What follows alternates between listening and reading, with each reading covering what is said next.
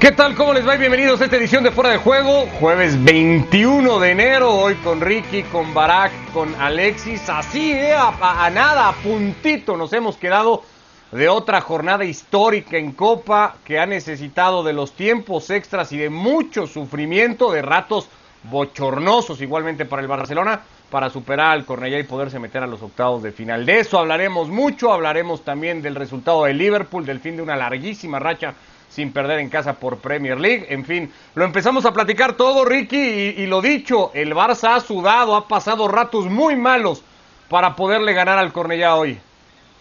Hola, ¿qué tal? Un fuerte abrazo a los tres, un Barcelona que viene de tiempo extra en tiempo extra en tan poco eh, en, tan pocos días.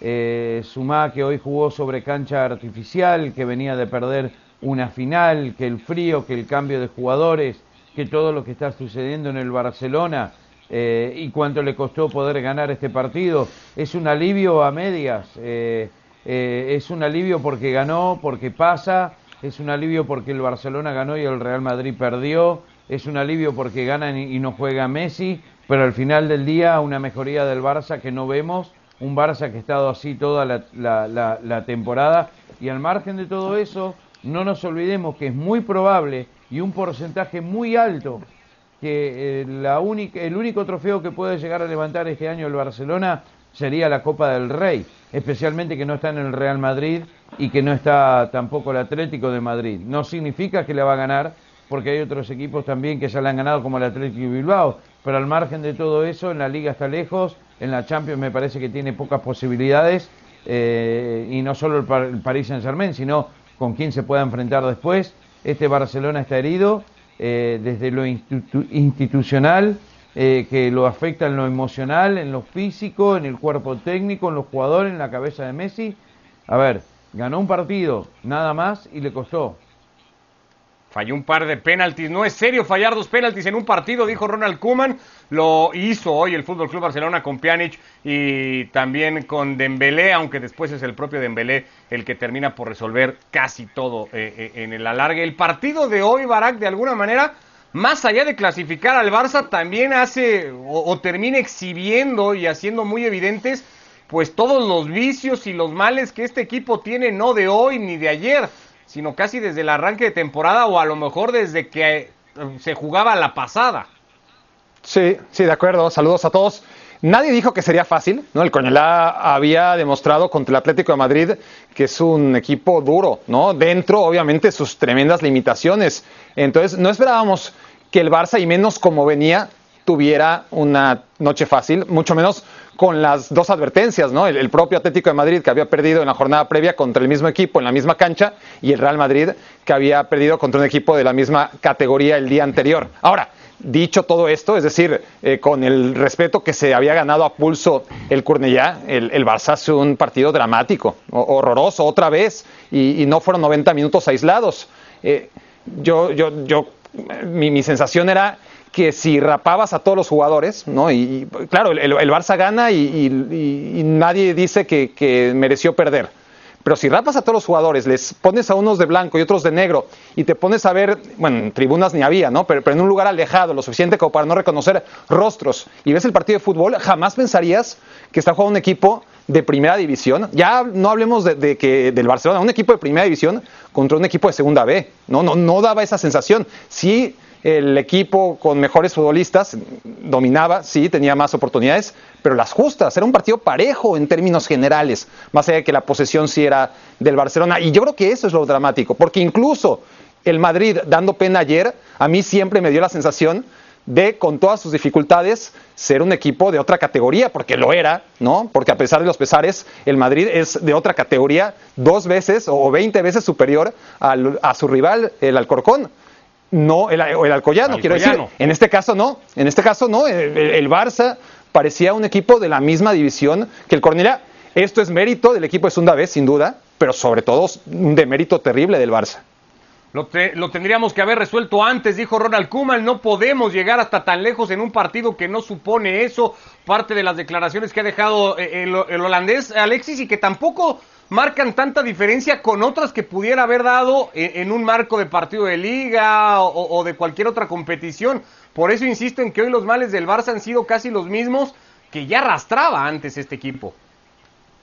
¿Qué tal, Ricardo, Ricky, Barak? Pues sí, efectivamente, es, que es, así. El, el, Barcelona, creo que fue hace una semana o hace dos semanas que estábamos, mm, estábamos hablando, creo que estabas tú también, Ricardo, eh, y nos preguntábamos si ya podíamos hablar de un, de un Barça recuperado, si ya podíamos hablar de un Barça que emprendía.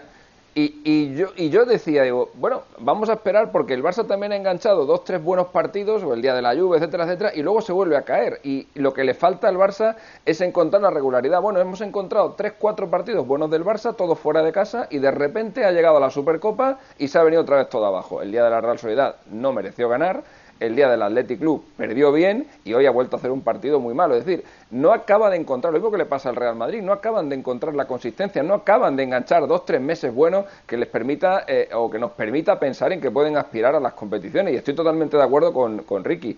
Tanto el Madrid como el Barça creo que este año solamente aspiran a la Copa del Rey. Por eso no entiendo lo que hizo ayer el Real Madrid el, sacar el equipo que, sacó, porque realmente es el único título al que aspiran. La Liga la va a ganar el Atlético de Madrid y para la Champions no tienen opciones ninguno de los, de los dos. El Barça ha salvado hoy los muebles. Decías que ha podido ser una noche histórica, lo ha sido, de hecho, porque eh, por primera vez un portero le ha parado dos penaltis al Barça en un mismo partido. Esto no había pasado jamás.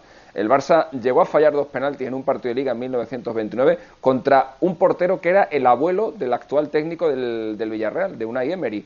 Eh, pero los dos, de los dos penaltis el portero solo paró uno, el otro fue, fue fuera, así que lo que se ha vivido hoy es histórico, como es histórico ver a un equipo jugar tres prórrogas en ocho días. Eh, esto en fútbol de clubes es prácticamente imposible, en fútbol de selecciones se lo vimos a Croacia en el último Mundial, que jugó en octavos contra Dinamarca, en cuartos contra Rusia y en las eh, semifinales contra Inglaterra, todo con prórrogas. luego ya en la final la perdió en 90, en 90 minutos. Pero, pero sí, son detalles que nos permiten pensar que ni el Barça ni el Real Madrid están para tenerle fe. O sea, te pueden hacer dos, tres partidos buenos y de repente caerse con todo el equipo contra un equipo o contra un club de segunda, de segunda división B que hoy ha llevado al Barça a la, a la prórroga con una actuación heroica de su, de su portero, como pasó ayer también con el, con el Real Madrid, que, tuvieron, que tuvo una actuación fantástica el portero del Alcoyano. Bueno, ya, veníamos eh, citando algunas de las declaraciones, de las frases que ha dejado Ronald Koeman en la rueda de prensa después del partido. Escuchamos completo al holandés y, y seguimos platicando hoy de la clasificación, sufrida clasificación del Fútbol Club Barcelona. Bueno, seguramente esto sí puede ser un momento que que hay un miedo más que, que, normalmente tiene que tener un jugador, porque claro que no tenemos, a, a pesar de, aparte de, de, Leo, que he visto, no, no, no tenemos un tirador que, que, que, está demostrando de marcar muchos de los muchos penaltis. Entonces quiere decir que yo creo que hay que entrenar más, hay, hay que hablar y, bueno, sobre todo intentar mejorar este aspecto. Bueno, yo creo que los que han debutado hoy, yo creo que han demostrado que, que pueden tener futuro en este club y también que hemos visto hoy por el campo que ya sabemos desde el principio de temporada que, que nos falta cosas y yo creo que también hemos visto hoy. Bueno, sobre todo tener dos, dos bandas más abiertos y con más profundidad que, que hemos tenido primera parte con Antoine y por eso hemos decidido poner a Antoine atrás de Martín y tener dos jugadores en banda para abrir campo más, para tener más profundidad y Ricky tuvo ya una tarjeta y por eso hemos hecho la cambio. Molesto, Kuman, casi hasta frustrado por lo que ha sido el partido hoy, al margen del resultado, que es de lo único de lo que se puede agarrar el Fútbol Club Barcelona. De a poco que eh, en el partido Kuman se fue dando cuenta que no iba a ser eh, con Moriba ni con Trincao, que, que, iba a sacar esto adelante y entonces tuvo que venir Dembélé, tuvo que venir Pedri, tuvo que venir Busquets. Tampoco iba a ser con Ricky Puch, por ejemplo, que terminó siendo una vez más el primero exhibido, digamos, en esa lista del técnico holandés. Sí, que no nos va a sorprender. Es decir, antes di que Push sigue en el Barcelona, después de que lo primero que hizo Kuman en su primera conferencia de prensa fue decir que no lo quería. Eh, y después de todo lo que ha dicho sobre él, ¿no? que no se entrena bien, ha sido lo mínimo que, ha dicho sobre, sobre Push. Así que antes di que lo puso de titular y en una actuación global espantosa donde Push no, no destacó por encima del resto, pues era hasta natural que dadas las circunstancias él fuera el señalado, el primer sacrificado y, ya está, así fue, ¿no? Eh, no, no, no hay vuelta, me parece, de página en esa relación en donde no hay simpatía y, no hay gusto por parte del técnico por el, gusto, por el juego del canterano. Lo demás es, es eso, son, son futbolistas que fueron ingresando, no mejoraron al Barcelona, ¿no? E, eso es lo, dramático, es decir, entra Dembélé y a pesar de que sí, en el tiempo extra, en efecto, anota, el único que mejora al Barcelona otra vez es Pedri. Es increíble, ¿no? Dentro de todos los cambios, ese chico llegaba de Las Palmas, adolescente, vuelve con sus pocos minutos a ser el que medio encausa el rumbo del equipo, porque por más futbolistas lesionados y, suplentes que hayan eh, jugado hoy, al final el que aparece, si no es Messi, era Fati, se lesiona Fati y es Pedri. Y después de esos tres, hablando dos de ellos adolescentes, es que no, no, no, no hay un futbolista, y, lo de Griezmann es lo más dramático, ¿no? Eh, es, es increíble cómo siendo el, futbolista que es, el campeón del mundo, lo que se gastó el, el Barcelona en él en un contexto como este, bueno, no tira el primer penal porque no se siente con confianza. Pjanic eh, venía a anotar un penal en la tanda contra la Real Sociedad, bueno, que lo tire Pjanic. Bueno, ya, ya, ya había dejado eh, que cobrara un penal en un partido de liga pasado contra el Eibar, Braithwaite, que, era terrible, me parece. Bueno, falla Braithwaite, falla hoy Pjanic, hay otro penal. O sea, ¿cómo es que Griezmann no le arrancó el balón a Dembélé? E hizo valer un poquito eh, la jerarquía que, les, que se le supone. Es que yo, como dicen ustedes, como dices tú, Alexis, yo, yo, flipo, ¿no? Yo, yo realmente flipo con la pusilanimería de Griezmann. No, pero lo explicó Kuman hace el día que tiró Braithwaite del penalti, eh, que se lo preguntamos nosotros en la, en la radio y nos dijo que cuando no está Messi, eh, se van alternando hasta que alguien falle. Entonces Griezmann había fallado un penalti, por eso los tiró Braithwaite. Braithwaite había metido un penalti en la Champions League y por eso repitió. Como el otro día falló, ahora el nuevo lanzador es Pjanic. Como bueno. Pjanic ha fallado y se va corriendo el turno... Pues está claro que el método es horroroso entonces, ¿no? Porque falla todo el, mundo. el, método es los tira Messi y si no, que se vayan turnando hasta que alguien falle. Y, eso es lo que han decidido. Bueno. Y fallan, y fallan, y fallan, y fallan. y fallan, y fallan, claro. Este, sí, espantoso. A ver, Ricky, ¿algo ibas a decir? No, no, no, que está bien, que tienen algo mejor para eso, pero no nos olvidemos también que este Barcelona no estaba Messi, todavía no está Ansu todavía no está Coutinho, todavía no está Sergio Roberto, tampoco está, eh, como es, Piqué. Hay, hay que tenerlo en cuenta eso, porque son jugadores titulares importantes, la mayoría, casi todos. Eh, el tema de las rotaciones también se va achicando. Estos partidos son complicados, vuelvo a repetir. Eh, Grisman no, no, me esperaba un buen partido hoy sobre el césped artificial y el frío y el hielo, todo. Eh, es un jugador que no, no, no, para estas condiciones no lo veo, pero que hay que darle un poquito también ahí al Barcelona que hoy sale adelante ganando 2 a 0 sin jugar bien y sin la mayoría de sus titulares. Eh, entiendo un poco, Alexis, por el primer comentario que hacías, ¿considerarías un poco hoy riesgos innecesarios los que ha corrido Kuman eh, por el equipo que pone, con lo que decías del Madrid y la posibilidad de que esta sea la única copa que realmente pueda pelear o, que más pueda pelear el Barça. Eh, Kuman podría haber evitado muchos de estos señalamientos poniendo a un mejor equipo hoy que resolviera el partido cuanto antes mejor y después decir, bueno, relajémonos ya un poquito todos. Totalmente. Totalmente, si es que es más importante el partido de hoy que el del fin de semana contra el Elche, mucho más, porque el, el, Barça está ahora mismo a 10 puntos del Atlético Madrid y tiene un partido más. Virtualmente son 13 puntos. El Barça no tiene ninguna opción de ganar la liga, ninguna. Entonces el Barça lo que Pero el top 4, Alexis. Sí, bueno, Tampoco está como para. Bueno, pero, hombre, hombre. Pero, bueno, es imposible. Como están las cosas.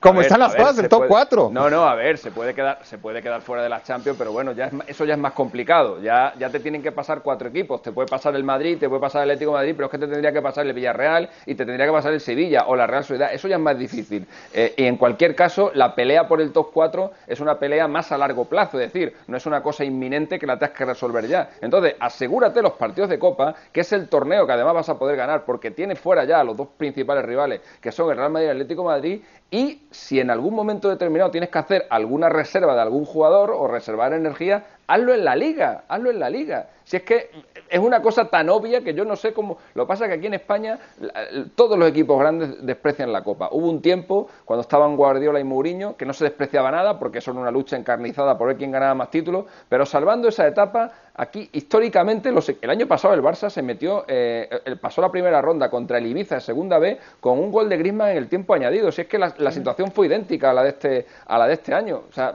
estos equipos no se motivan por, por lo que sea. Bueno, pues así las cosas con el Barça, que mañana conocerá su destino para los octavos de final de Copa. Mañana se realizará ese sorteo en el que, por cierto, hoy alguno del Alcoyano levantaba la mano y decía, pues ahí que nos toque el Barça si se logra clasificar como envalentonados por eh, eh, el acto Morales sobra al Alcoyano siempre. Que, que, terminaron haciendo. Las sorpresas en Copa del Rey, evidentemente la más sonora, la de la que habla todo el mundo, es de la del Real Madrid pero no fueron los únicos. Los blancos destacan los casos del Atlético de Madrid, evidentemente. Por ahí se quedó el Celta, se quedó el Getafe igualmente. Todos ellos eliminados en el torneo de Copa. 11 equipos de primera división se han quedado fuera. a, la, vez le metieron 5.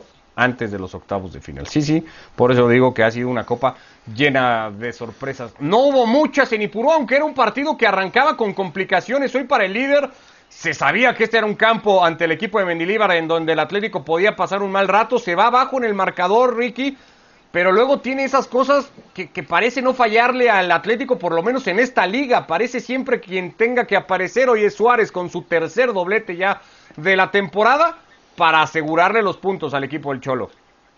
Sí, Suárez está en una gran racha, eh, es uno de los mejores delanteros del mundo, eso no cabe ninguna duda. Eh, es increíble que el Barcelona lo haya dejado ir, pero muy bien por el Atlético de Madrid, porque ahora tiene a un jugador, a un punta, a un 9 goleador, que era lo que le hacía falta al Cholo, y a eso le sumás que es difícil hacerle un gol, ya está. Y sumale además que son estos los partidos que tiene que ganar contra equipos de mitad de tabla para abajo, eh, porque después se puede dar el lujo de perder contra el Real Madrid o el Barcelona tiene que mantener esta ventaja que tiene. Estos son los partidos, desde mi punto de vista, que te ganan o te pierden un campeonato. Y el Cholo no lo va a dejar pasar. Todo lo contrario a lo que decía Alexi, que tiene que hacer el Barcelona en la Copa, lo tiene que hacer el Cholo en la Liga. Y estos equipos eh, que te pelean, que te pueden llegar, que todo lo que vos quieras, el Cholo a la italiana, a ganar por un gol, ya está. No le importa, no le importa la forma no le importa si a la gente le gusta o no, no importa si impone un estilo, el tema es ganar los partidos como sea. Y teniendo Suárez, ese porcentaje desde mi punto de vista se agranda y mucho, y lo demuestra, como decías, el tercer doblete, es el máximo goleador por ahora empatado con Messi, eh, y esa ventaja de que hablaban anteriormente, que es muy amplia y que puede ser más todavía, porque tiene un partido más que el Real Madrid y el Barcelona. A 11 goles ha llegado ya el delantero uruguayo. Cada vez eso sí, Barak, y te lo tengo que reconocer y, reconocer que yo exageraba a lo mejor en algún momento. Cada vez más cholista este equipo del Cholo y esta versión del Atlético de Madrid que de a poco pareciera que recula un poco en la idea y dice, vamos a lo que mejor sabemos, ¿no? No, no le sobra nada, ¿no? Si, si el partido cuesta 7 euros y 84 céntimos, paga 7 euros y va sacando céntimo a céntimo hasta llegar a los 84 y no da 10 euros ni, ni 8 para que, para, no, no, no los da, no le sobra absolutamente nada. Hoy es un partido como cualquier otro, además de, estos que hemos visto al Atlético de Madrid, más allá de que ahora juega con línea de, de, tres defensas centrales, que es el verdadero cambio, porque en los últimos partidos por lo menos tenía esa variante de defender con cuatro y atacar con tres, no, ahora ya se quedó con la línea de cinco en el fondo y, cada vez es menos dinámico y cada vez es más clásico, ¿no? Eh, eh, tomando en cuenta lo que ha venido siendo el Atlético de Madrid durante años, más allá de lo que aparentaba en las primeras semanas. En el partido de hoy, a ver, genera tres ocasiones de gol. Bueno, genera es un decir, genera una, la única que genera es el minuto 85, acaba con un disparo de, de Joao Félix que le ataja el portero Dimitrovic. Las otras dos que acaban en gol son errores terribles, horrorosos. Uno en la salida, el del empate, que claro, hay mérito, ¿eh? de, tampoco, es decir, eh, va, presiona a Llorente, pelea como solamente Luis Suárez sabe pelear un balón y anota, porque tiene mérito, por supuesto, no se lo voy a quitar, pero es un gol provocado totalmente en un error no forzado por el Leibar. Y el segundo, el del penal, más allá de lo dudoso que pueda ser o no, es un balón, un pelotazo horroroso, honestamente terrible, eh, para que Luis Suárez se busque la vida. Y increíblemente le hacen la falta adentro, ¿no? En, lugar de fuera. Y, bueno, es un error que aprovecha otra vez el Atlético de Madrid porque una cosa es que el equipo rival falle, pero hay que saberlo aprovechar. Y el Atlético de Madrid está sacando jugo de partidos honestamente malos. Hoy el Atlético de Madrid en general vuelve a jugar mal, pero le alcanza y, nadie lo puede dudar. Tiene más allá de todo esto que dice Barack Alexis, por lo menos creería que tiene el Atlético, dentro de todo eso, un par de futbolistas que a eso sí se le sigue viendo casi por cualquier parte, que son Carrasco y Llorente. Sí, porque Joao Félix, otro partido más que no es que no es titular y eso que empezó la temporada como, como un tiro, pero algo de algo tiene que haber pasado ahí para que eh, vuelva otra vez al, al, banquillo. Una vez más, insisto, eh, y esos dos que dices, tanto Llorente como, como Carrasco junto con, con Suárez, son los que están manteniendo el timón. Y de Coque no me quiero olvidar, que es un jugador que brilla poco, pero que está siempre ahí, está siempre ahí. Parece que poco a poco se va recuperando también eh, Saúl Ñíguez. Hoy hemos vivido una cosa histórica, hemos visto eh, a un portero marcar un penalti en la Liga Española, que es algo que no, que no se veía desde el año 2001, y hemos visto a Luis Suárez llegar a los 11 goles en sus primeros 14 partidos de Liga con el Atlético Madrid. El último que firmó estos números en el club eh, rojo y blanco fue Vieri en el año 1998. Han pasado 23 años desde, desde entonces. Y una cosa, un detalle que no quiero dejar pasar, y es que el Atlético de Madrid, eh, el día del Alavés, el día de Vitoria, tuvo una expulsión de la guardia, expulsión del, del rival muy, muy, muy, muy, muy polémica. De hecho, para mí no fue tarjeta roja y para mí lo doy no ha sido penalti. Quiero decir, eh, el Atlético de Madrid, el Atlético de Madrid está contando con importantes ayudas arbitrales en los últimos partidos, pero claro, como esto no, eh, eh, fíjate errores arbitrales, Alexis, que luego ayudas se van a malinterpretar. Vale, vale, vale, errores, pero fíjate cómo son los hinchas del Madrid y del Barça que les da igual les da igual. Ellos solo se pelean entre ellos. Si, le pitan un penalti a favor al Barça, se pelean los del Madrid. Si le pitan al Madrid, se pelean los del Barça. Y el Atlético Madrid, que es el que va primero y que cada vez tiene más ventaja, les da igual. Aquí nadie monta, aquí nadie monta ningún lío y el Atlético Madrid es una detrás de otra. Ya digo que contra el Alavés esa expulsión fue decisiva. El Atlético acabó ganando el partido con un gol también de Suárez en el tiempo añadido y hoy la vuelta a pasar lo mismo, porque sin ese penalti el partido de hoy acababa en, acaba en empate yo también creo que no es y que lo busca Suárez y que muy al estilo de Suárez se termina pitando esa falta. Y, además que sale de un pelotazo primitivo, o sea, hay de pelotazos a pelotazos y, el pelotazo con el que se inventa el penal Suárez es realmente tiene su valor, haya o no haya falta. Inclusive habiendo falta fuera del área, que, que yo creo que sí la puede haber, pero dentro se cae porque no solamente negocia la falta, sino que acaba sacando el penal, es increíble.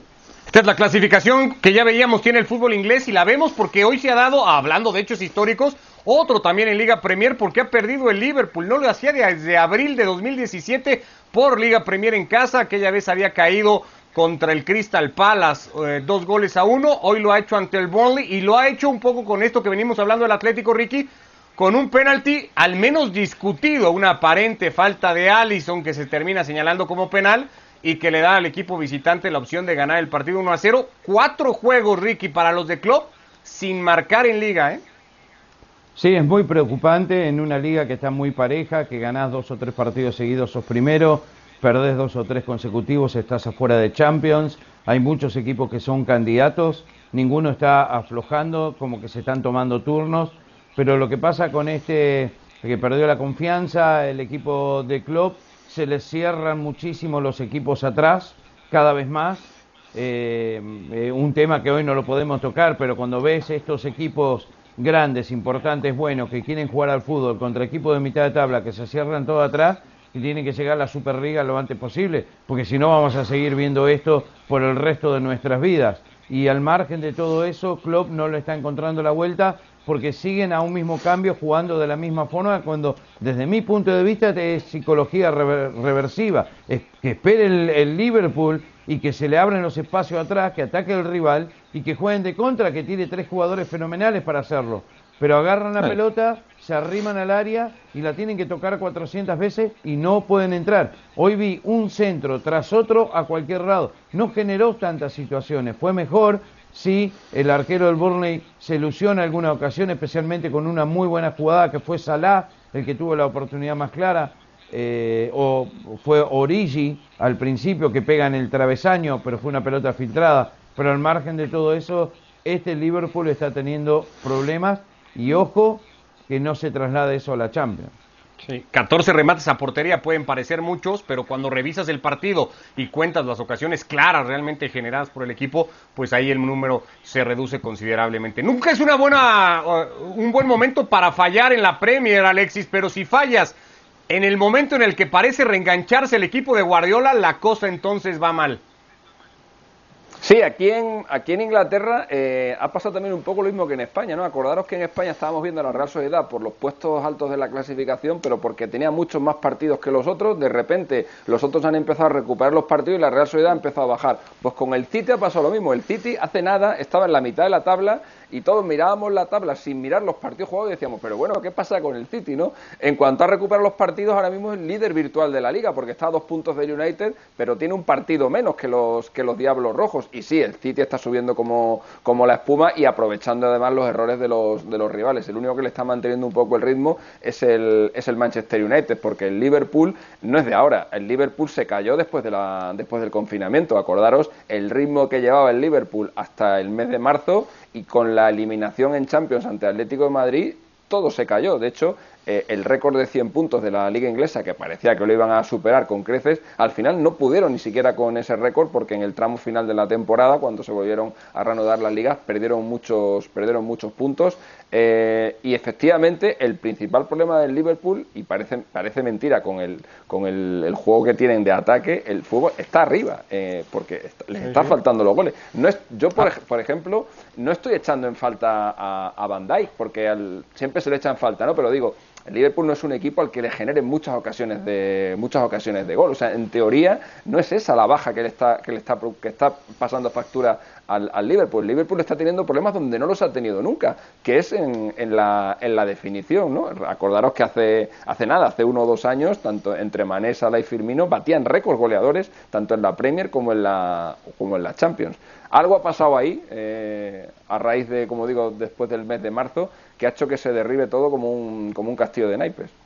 Eh, a eso iba, nos equivocamos en las preocupaciones, no sé si solo nosotros, no sé si también Klopp, todo el mundo diciendo y cómo va a ser para jugar atrás, en el fondo no tiene centrales, resulta que de lo que se tiene que preocupar el alemán es de hacer goles. Sí, a ver, salió adelante en un punto álgido de la temporada. Yo estoy de acuerdo con Alexis que, se ha ido desmoronando, pero de manera gradual el, Liverpool, ¿no? Ha, ido perdiendo cositas partido a partido desde la temporada pasada, pero después de la escandalosa derrota contra el Aston Villa y con la lesión de Allison y la de Van Dyke y, con centrales juveniles que no estaban al nivel, pues de alguna manera el Liverpool sacó la cara y no tenía los problemas que esperábamos. Pero, claro, en los últimos partidos, la sequía goleadora que ya se manifestaba poco a poco, pues ahora es un problema de magnitud exponencial. Eh, hoy, por ejemplo, de inicio sacrifica Klopp a dos de sus integrantes del tridente de lujo, ¿no? Eh, porque necesitan descanso, porque andan secos, Salah y, Firmino, a ver si ingresando de cambio, como la última vez que había dejado en la banca Salah, precisamente contra el Crystal Palace, el día en que agotó todos sus goles el Liverpool, el día en el que parecía que Liverpool estaba de regreso, en el que le había metido siete goles a, Crystal Palace, en el que se había quedado Salah en la banca y metió dos goles de cambio. Bueno, ni, por esas, ¿no? Entró Firmino, entró Salah, el Liverpool tuvo las jugadas que señala Ricky y nada más, porque de real peligro fueron esas, la de Alexander Arnold, la de Salah, que la saca muy bien Pope, y el, y el terrible falla de Origi en el mano a mano en el primer tiempo. Y ojo, porque a ver cómo encara estos dos partidos clave que le vienen encima, contra el Manchester United en la FA Cup este fin de semana y luego contra el Tottenham en la Premier League. Ganas esos dos partidos, que no se ve por dónde ahora mismo, y bueno, podremos hablar de un tercer aire de Liverpool que claramente se está eh, en un declive pronunciado. Eh, el otro día debatíamos ya casi para cerrarlo, Ricky, sobre el bajón del Bayern Múnich o este no aparente bajón, bajón tal cual que ha tenido el equipo de Hansi Flick. ¿Qué tan calculado podría ser en la administración de, la parte física de un equipo en una temporada como esta. E, ¿En el Liverpool aplicaría algo parecido? ¿Podría ser algo más o menos, digamos, calculado en el equipo de club o es tal cual un bajón de juego? No, yo creo que es el juego. Yo creo que han bajado el rendimiento varios jugadores claves. Se está hablando mucho de que Salah se quería ir ahora en el mercado de invierno. Mané tampoco estaba muy contento. Firmino que había perdido la posición con Diego Jota y ahora por la lesión vuelve a jugar otra vez. Estos son jugadores eh, que caminan por la cornisa muy fina y, cualquier movimiento del técnico del club que no les caigan bien ya se te ponen en contra. Esto es eh, los baches los tienen todos y, en este caso le está pasando al Liverpool. Pero no tengo duda que se va a recuperar porque tiene un equipazo. Para muestra, la primera gran prueba le llega el fin de semana, ya lo decía Barak, en ese partido de FA Cup ante el Manchester United, a la espera de que sea algo un poco más movido y entretenido del que acaban de jugar por liga. Gracias, Ricky. Nos vamos, Barak, Alexis. Abrazo a todos. Chao. Chao.